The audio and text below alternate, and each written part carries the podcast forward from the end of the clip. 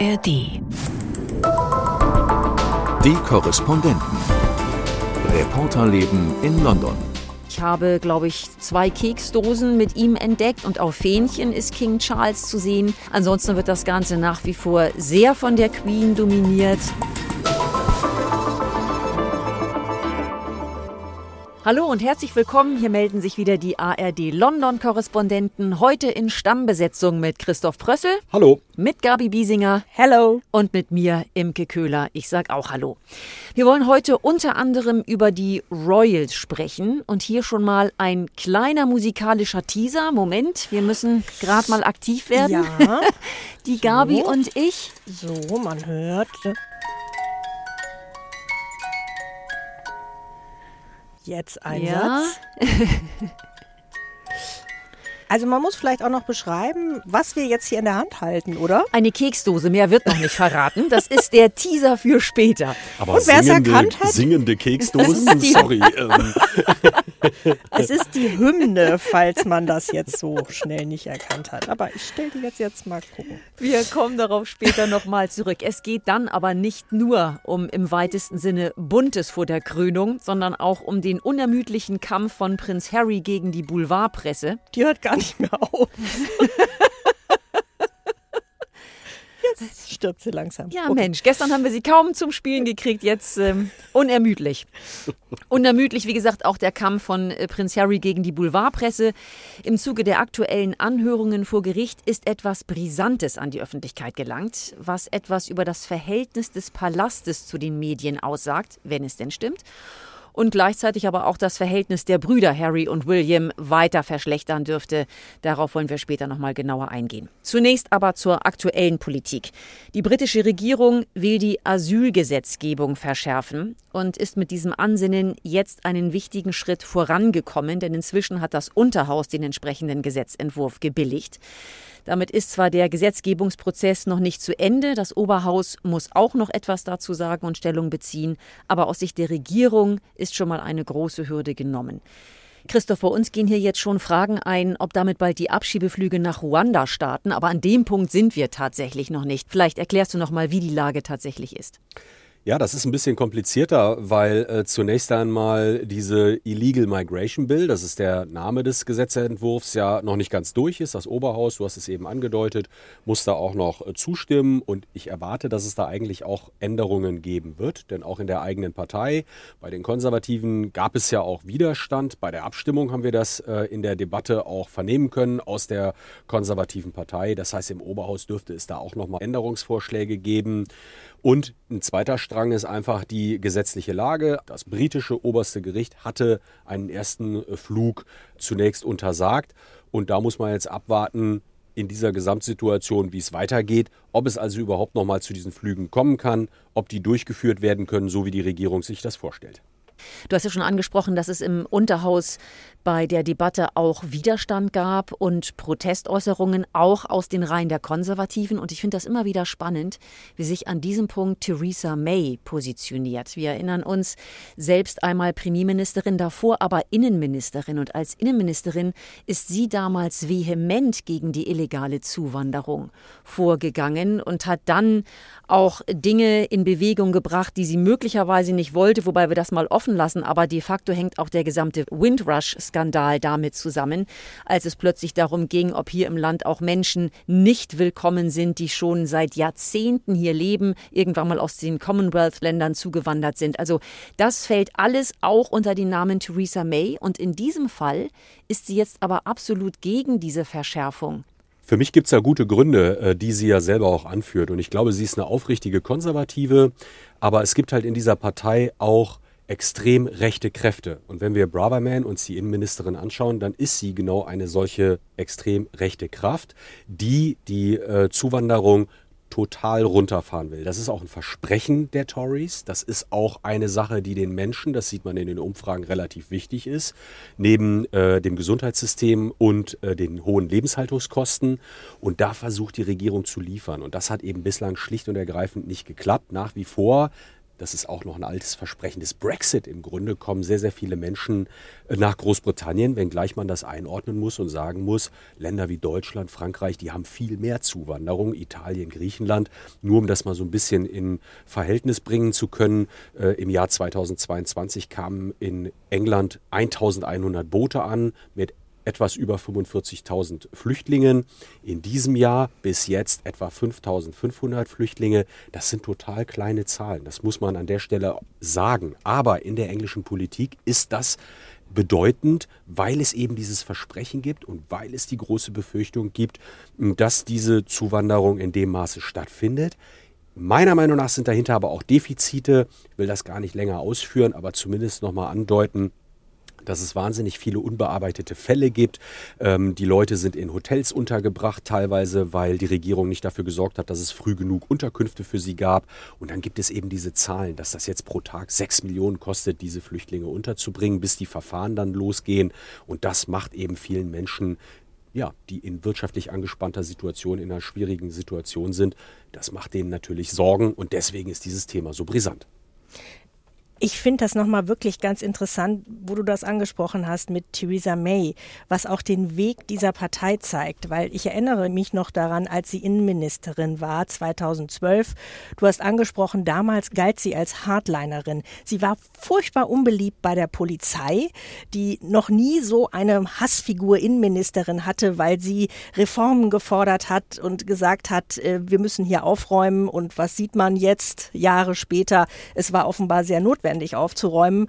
Und sie hat, äh, was illegale Einwanderung anging, da hat sie Laster durch die Stadt fahren lassen, die aufgedruckt hatten an der Seite, if you are illegal immigrant, get out. Und das hat wahnsinniges Aufsehen erregt. Und dass zehn Jahre später diese Frau jetzt quasi wie die Stimme der Vernunft oder auch die Stimme der Werte ist, also Menschenrechte zu vertreten, also der Wert, äh, Menschen zu helfen, Menschen zu schützen, angemessen umzugehen mit den Menschen, die hier ankommen, das zeigt wirklich nochmal, finde ich, ganz dramatisch, in welche Richtung diese Partei sich verändert hat, die konservative. Bei Suella Braverman ist auch wieder deutlich geworden, wo sie steht, wenn sie sagt, die illegalen Migranten würden nicht die British Values vertreten, also nicht die Werte der Briten und nennt diese Menschen, die zuwandern, illegal, dann in einem Atemzug mit Drogenhandel, mit Gewalt, mit Prostitution, kann aber gar keine Zahlen dafür vorlegen. Also es ist wieder eine Behauptung, die nicht belegt ist. Das zeigt auch, wo Braverman steht. Und kommen wir jetzt noch mal zu einem ganz aktuellen Aspekt auch dieser Asylpolitik, denn wir haben jetzt die Lage im Sudan aktuelle Krisenlage. Großbritannien fliegt wie andere Nationen auch Menschen von dort aus. Zunächst einmal die eigenen Bürger. Und da ist aber eben die Frage, wie sieht's denn dann aus mit Menschen, die vielleicht nicht den britischen Pass besitzen und auch kein Visum für Großbritannien? Und das betrifft tatsächlich viele Briten, die Familienangehörige unten im Sudan haben, die eben keinen Pass besitzen und nicht nach Großbritannien kommen können. Und deswegen wollen sich viele gerade nicht ausfliegen lassen, weil sie vielleicht keine Mutter oder sonstige Angehörige zurücklassen wollen. Da könnte jetzt die britische Regierung ein Zeichen setzen und tut es nicht. Ja, das ist richtig. Äh, dieses Zeichen wird nicht gesetzt. Ich glaube, das ist eine schwierige Situation, in der äh, die britische Regierung da gerade ist, weil 4000 Menschen im Sudan sind. Und natürlich gibt es wenig Zahlen darüber, wer dort ist und vor allem auch warum, mit welchen Familienangehörigen. Aber was jetzt eben deutlich wird beim Ausfliegen und äh, der Außenminister hat gerade ja nochmal deutlich gemacht, es muss jetzt schnell gehen, weil keiner weiß, wie das mit der Waffenruhe weitergeht. Da ist eben unklar, ob es da nicht einzelne Personen gibt und diese Fälle, über die wird gerade berichtet, die dann eben doch zurückbleiben, weil sie sagen, meine Mutter beispielsweise, die hat keinen britischen Pass, keine Staatsangehörigkeit, die wird nicht ausgeflogen. Insofern ja, die Debatte erleben wir dort und das ist deswegen auch interessant, weil natürlich in der Vergangenheit es immer wieder auch die Diskussion darüber gegeben hat, gibt es eigentlich, wenn wir jetzt Migration als illegal definieren, gibt es eigentlich eine legale Migration? Gibt es also legale Flüchtlingsrouten? Gibt es für Menschen in Not, die verfolgt werden, die vor Krieg fliehen, die aus Situationen raus müssen, gibt es da irgendeinen Weg rauszukommen? Und da haben die Befürworter immer gesagt, na klar gibt es diesen Weg, siehe Sonderprogramme für die Ukraine, siehe Sonderprogramm für Hongkong-Chinesen. Und an dieser Stelle, meine persönliche Meinung, könnte man ja auch darüber nachdenken zu sagen, Gut, wir machen eine Regelung für Menschen, die gerade im Sudan sind, wenn sie beispielsweise einen Familienangehörigen mit britischer Staatsbürgerschaft haben, dass sie dann mit ausreisen dürfen und dass man dann da eine Regelung findet. Aber soweit sind wir offenbar noch nicht. Ich möchte dem Außenministerium der Regierung da auch vorhalten, dass das ja alles im Fluss ist und alles sehr kompliziert ist. Aber wir sehen da an der Stelle eben auch im Moment noch eine harte Haltung der Regierung. Ich verstehe nicht, warum Sie zumindest bis jetzt nicht diese Chance ergriffen haben, das, was Sie ja auch gerade, was Sie natürlich auch spüren mit Ihrer Migrationspolitik, äh, gerade auch an Vertrauen einreißen, an Schelte einstecken, auch aus anderen Ländern, die sagen, das geht eigentlich nicht, das widerspricht den Menschenrechten, ähm, dass Sie an dieser Stelle nicht die Chance ergreifen, sich positiv zu verkaufen. Also ein Beispiel auch, an das ich mich erinnere, ein NHS-Doktor, also ein Arzt, hier aus dem NHS, britische Staatsangehörigkeit, der gerade im Sudan war, angeschossen wurde, sogar bei den äh, Auseinandersetzungen, der sagt, ich gehe nicht zurück, weil meine alte Mutter hier ist. Also der fehlt jetzt im NHS, der wird nicht ordentlich versorgt und es hängt an der Mutter, die nicht mitkommen darf. Und wenn wir zahlenmäßig davon ausgehen, wir reden hier vier bis 5.000 Briten ungefähr, wenn da jetzt jeder zwei mitbringen würde, mal engste Angehörige, könnte man ja definieren, äh, und man sagt, auf Zeit dürfen die sich hier aufhalten, halten. Das wäre doch wirklich eine überschaubare Anzahl, wo man für die Regierung ein bisschen Werbung machen könnte, ohne dass es äh, viel kostet, um es so zu sagen. Aber es geht halt um alles gerade, hat man den Eindruck. Ich finde das auch ganz interessant zu beobachten. Social Media. Wir sind kurz vor einer Regionalwahl, vor einer Kommunalwahl. Und ich habe den Eindruck, dass das fast wie eine Oppositionspartei im Moment dieser Wahlkampf geführt wird. Man konnte viele Dinge nicht liefern und jetzt wird eingedroschen auf äh, Labour und jedes Türchen, wo man also zugeben müsste, dass da irgendetwas in den Plänen nicht klappt, versucht man zu vermeiden und deswegen ist, glaube ich, diese Regierung auch für solche Schritte nicht bereit. Dann belassen wir es vielleicht an dieser Stelle äh, dabei und kommen zu einem ganz anderen Thema, nämlich zu Prinz Harry der ist in dieser Woche wieder auf den Titelseiten. Es sind nur noch wenige Tage bis zur Krönung und ähm, Harry hat das, ich weiß nicht, ob vielleicht mal wieder direkt strategisch genutzt, aber er hat wirklich, wenn man das so sagen darf, eine neue Bombe platzen lassen, über die seine Familie ganz sicher not amused sein wird.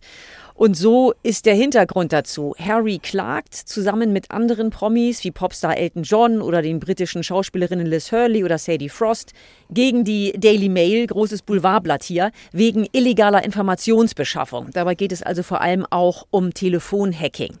Und er führt noch einen anderen Rechtsstreit gegen die Mirror Group Newspapers, MGN, und gemeinsam mit dem Schauspieler Hugh Grant auch noch einen gegen den Zeitungsverlag News Group Newspapers NGN, zu dem wiederum das Boulevardblatt The Sun gehört. Es Vielleicht müssen wir es umdrehen und fragen, gegen wen gerade nicht ja, ja, ja, es, es, gibt nur noch ganz wenige Zeitungen. Ich habe das die Tage gehört. Der Guardian, die Financial Times und noch eine dritte. Die sind die einzigen, die nicht beklagt werden. Ja, also es zieht größere Kreise, sagen wir mal so. NGN gehört Medienmogul Rupert Murdoch und der zählt ganz sicher zu den besonderen Hassfiguren für Harry. Und in diesem Fall gegen NGN finden derzeit Anhörungen statt. Und ein Richter muss entscheiden, ob es zu einem Prozess kommt. Und jetzt hat Harry nicht nur uns, sondern auch seine Familie mit einem Dokument überrascht, das für Aufregung sorgt. Gabi, worum geht's denn da genau? Ja, ich hole noch mal ein bisschen aus. Also Harry möchte NGN zur Rechenschaft ziehen dafür, dass sie ihn immer verfolgt haben, in seine Privatsphäre eingedrungen sind. Es geht da um einen Zeitraum von sechs Jahren, rund um 2007. Zum Beispiel seine Freundin Chelsea Davy, mit der Harry damals zusammen war. Auf diese Beziehung bezieht er sich unter anderem und er sagt, ähm, ich hatte nie eine Freundin, ohne dass die Boulevardzeitungen nicht versucht hätten, äh, mich kaputt zu machen, kaputt zu schreiben und sie haben mich als dumm dargestellt und das möchte er jetzt, dafür möchte er eine Entschuldigung und eine Entschädigung. Und jetzt sagt NGN, diese Vorwürfe sind zu alt, da kann man jetzt nicht mehr klagen. Und Harry weist das zurück und sagt, er habe keine Chance gehabt, früher zu klagen, denn, und jetzt kommt's, das Königshaus habe eine private Abmachung mit dem Murdoch-Konzern getroffen, keinen Rechtsstreit wegen Abhören von Telefonen anzustrengen, solange andere Verfahren noch offen stehen.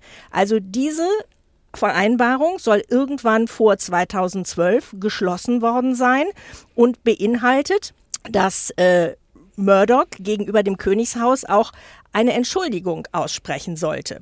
So, dann jetzt der nächste Knaller. Harry sagt, sein Bruder William, der habe als Opfer dieses Telefonabhörskandals aus der alten Zeit im Rahmen einer geheimen außergerichtlichen Einigung 2020 einen riesigen Entschädigungsbetrag von Rupert Murdochs News Group erhalten. Es ist die Rede von einer Million Pfund. Im Gegenzug habe William seine Klage im Zusammenhang mit dem Telefonabhören fallen lassen. Der Palast kommentiert das wie immer nicht und die Anwälte von Murdoch bestreiten, dass das so gewesen sei. Aber who knows? Also das ist ja wirklich erstaunlich, aber es gibt auch einen kleinen Einblick, was da zwischen den Medien und dem Königshaus läuft, wovon oder offenbar läuft, wovon die Öffentlichkeit gar nichts mitkriegt. Warum hat das Königshaus sich denn darauf eingelassen? Wie wird das von Harry begründet? Also das Königshaus ist ja immer sehr interessiert daran, dass nicht offenbar wird, was da mit den Medien vielleicht gemauschelt wird. Und es geht wie immer um Diskretion. Und Harry sieht das ganz anders. Er möchte, wie man hier so sagt, his day in court. Er möchte, dass Murdoch an die Wand gedrückt wird und ihn öffentlich angeklagt sehen. Und Grund eins war also für diese Vereinbarung eine Situation zu vermeiden, dass ein Mitglied der Königsfamilie dann vor Gericht im Zeugenstand eben über diese persönlichen abgehörten Telefonate Auskunft geben musste. Das also kann man nachvollziehen. Hätte, da hätten wir ein zweites Tampon-Gate gehabt, exactly. worüber da geflüstert wurde.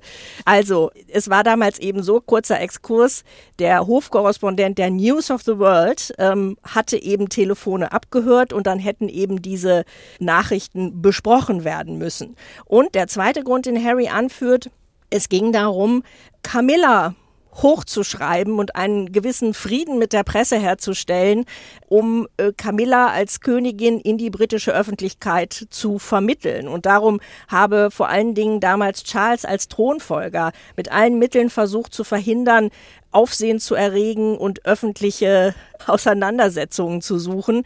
Und um das vielleicht auch nochmal Abzuschließen, eben dieser Phone-Hacking-Skandal hat zu einem Prozess geführt. 2011 war der zu Ende und damals ist die Zeitung News of the World eingestellt worden. Murdoch musste sie dicht machen und der royale Korrespondent Clive Goodman ist ins Gefängnis gegangen für sein Abhören. Also das war damals ein Skandal, der massiv die Gesellschaft hier erschüttert hat. Und es ging auch nicht nur um Prominente, zum Beispiel ein Verbrechensopfer, Millie Dowler, ein kleines Mädchen, das verschwunden war. Da haben sich die Reporter reingehackt in die Mailbox und haben die immer wieder abgehört. Und die Eltern, die auch auf der Mailbox angerufen haben, dachten, weil sie merkten, dass ihre Anrufe abgehört wurden, dass das Mädchen noch lebt, weil sie halt abgehört waren, aber nicht von dem Mädchen, das schon tot war, sondern von den Reportern von News of the World. Und äh, das ist wirklich was, was tief in der DNA dieser Gesellschaft noch drinsteckt. Also du machst schon deutlich, wie groß dieser Skandal damals war, wie groß der Fall. Und deswegen findet natürlich auch das, was Harry jetzt sagt und veröffentlicht, eine so große Resonanz. Und wir haben es vorhin schon angesprochen, das Ganze wenige Tage vor der Krönung. Es hat hier Schlagzeilen gegeben, da musste ich schon schmunzeln, dass Harry jetzt ja wohl eine Aussöhnung mit Bruder William torpediert habe well. und das unmöglich gemacht habe, wo wir ehrlich sagen müssen, daran haben wir nie geglaubt. Es sieht überhaupt nicht danach aus. Die Brüder entfernen sich immer weiter.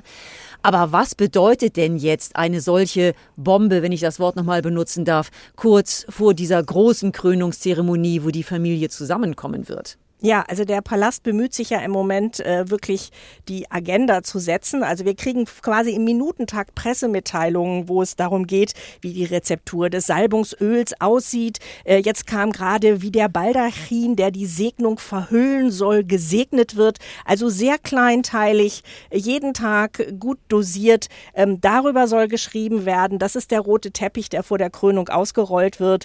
Und jetzt plötzlich, William hat eine Millionenentschädigung bekommen bekommen und keiner weiß es. Und da folgt natürlich die Frage, ähm, was für eine fragwürdige Beziehung haben Medien und Royals denn miteinander und auch immer wieder miteinander. Sie brauchen sich gegenseitig, denn die Royals wären nichts ohne die Titelseite. Andererseits, Titelseiten mit den Royals verkaufen sich gut, Geld generieren für die Verlage. Aber ähm, man merkt eben auch, es ist wenig kritische Berichterstattung in den Medien. Ich habe das im Zusammenhang mit meinen Recherchen für ein Feature, das ich eben jetzt über König Charles gemacht habe, auch nochmal mit ähm, Gesprächspartnern besprochen, die sagen, es ist eine sehr ehrfürchtige Berichterstattung im Moment und es gibt nur wenige Zeitungen, wie zum Beispiel der Guardian, äh, die Dinge mal sehr kritisch aufgreifen und zum Beispiel auch die Finanzierungsfrage stellen. Dann würde ich sagen, kommen wir zum Schluss nochmal zu etwas so Profanem wie einer Keksdose. Auf die warst du total scharf, Gabi, das dürfen wir, glaube ich, sagen. Ja, Ja, dreh sie nochmal gegen den Uhrzeigersinn, genau. Lassen wir sie im Hintergrund nochmal etwas rumklimpern. Ja, eine Sonderedition eines edlen Kaufhauses hier in London. Diese Keksdose kostet stattliche 35 Pfund. Wir können nur hoffen, dass die Kekse auch schmecken. Wir werden später mal kosten. Es soll sich dabei um Shortbread und Gebäck aus den Commonwealth-Ländern handeln. Wir sind Natürlich. gespannt. Wie viele Kekse sind da eigentlich drin? Da ist auch Das viel Musik, äh, Ja, mechanischer Musikkörper drin, No, oder? müssen wir mal gucken. Wir- Das, das ist noch eine kleine Überraschungsbox hier. Hm. Aber wir, da muss man erstmal es kompliziertes aufzumachen mit dem Klebeband. Da müssen wir uns, glaube ich, noch etwas gedulden. Ist das alles aufregend? Also ich kann nur sagen, ich war gestern mal unterwegs in der Stadt, um zu schauen, was gibt es denn eigentlich alles so jetzt vor der Coronation, was tatsächlich auf diesen großen Tag hinzielt, so an Souvenirs und anderem mehr. Und unterm Strich fällt auf, dass man das Konterfei des neuen Königs sehr wenig sieht. Also ich habe, glaube ich, zwei Keksdosen mit ihm entdeckt und auf Fähnchen ist King Charles zu sehen. Ansonsten wird das Ganze nach wie vor sehr von der Queen dominiert. Die Queen in allen, ich hätte fast gesagt Lebenslagen, das stimmt nicht ganz, aber in, in jedem Alter. Lebensaltern. Ne, mal mit Hut, mal mit Krone, mal so, mal anders, aber sehr stark von der Queen dominiert. Dann ist Paddington der Bär nach wie vor viel zu sehen. Der war ja so groß beim Platinum-Jubilee. Und die Bärenfellmützen kommen gut und dann natürlich alles mit Union Jack und Londoner Bussen und dem Big Ben. Das verkauft sich offensichtlich alles prima. Das bestimmt die Regale, wenn man so in die Souvenirshops hineingeht. Ansonsten, wie gesagt, mit King Charles eher wenig und man verzichtet dann auf das Foto und schreibt lieber einfach drauf Coronation 2023 und hofft, dass das dann mitgenommen wird. Und es ist ganz lustig, was man so auf der Straße hört. Junge Briten sagen zum Teil, boah, interessiert uns überhaupt nicht. Lass uns mal in Ruhe mit dem Thema, ist nicht unser Thema. Und es sind natürlich aber auch viele Ausländer in der Stadt, die zum Teil dann auch solche Dinge kaufen. Und ähm, da habe ich gestern eine lustige Begegnung gehabt mit einer Amerikanerin, die aus diesem Edelkaufhaus rauskam und die ich dann auch fragte, haben Sie was äh, für die Coronation gekauft? Und sie sagte so, nein, ich nicht. Und die Art und Weise, wie sie das gesagt hat, die verriet schon, dass äh, sie da ein besonderes Verhältnis zu hat. Dann habe ich nochmal nachgefragt, wie es denn da so steht. Und dann sagte sie so, nein, ich kann Charles diese ganze Geschichte mit Camilla nicht verzeihen. Ja, Diana war für mich diejenige welche und deswegen kaufe ich jetzt auch nichts zu seiner Krönung. Da dachte ich so gut, da hat jeder seine persönliche Agenda, seine persönlichen Motive. Und diese Dame hat es zwar genossen, im Trubel zu sein, aber wollte nichts kaufen. Also ich muss sagen, meine persönlichen zwei äh, Top-Souvenir-Dinge oder Krönungs-Recognition, ähm, whatever, ähm, sind im Moment ähm, einmal äh, die Kette Ryman's, das ist äh, Papierwarenhändler. Äh, die haben so ein kleines Ding im Schaufenster, wo sie Stifte anpreisen und äh, schreiben da so Schreibwerkzeug Fit for a King. Und wir erinnern uns ja, dass Charles diverse Stiftprobleme hatte, äh, als er König Schmierende wurde, Füller, schmierende Füller und. Skandale, Stinking Pen und so. Also äh, Charles hat seitdem immer seinen eigenen Füller dabei, wenn er irgendwo was unterschreiben muss.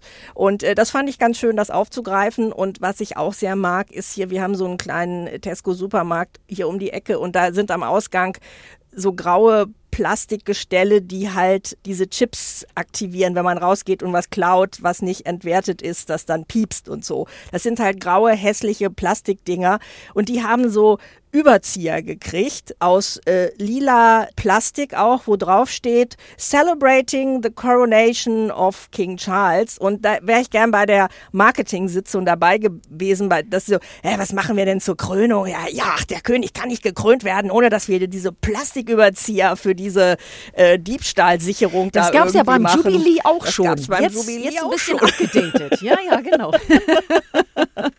Also wir steuern zu auf die Krönung, wir bleiben dran. Hier fährt alles hoch in Richtung Krönung und das wird auch nächste Woche unser großes Thema sein. Aber für heute sagen wir Tschüss und bis bald. Tschüss. Bis bald.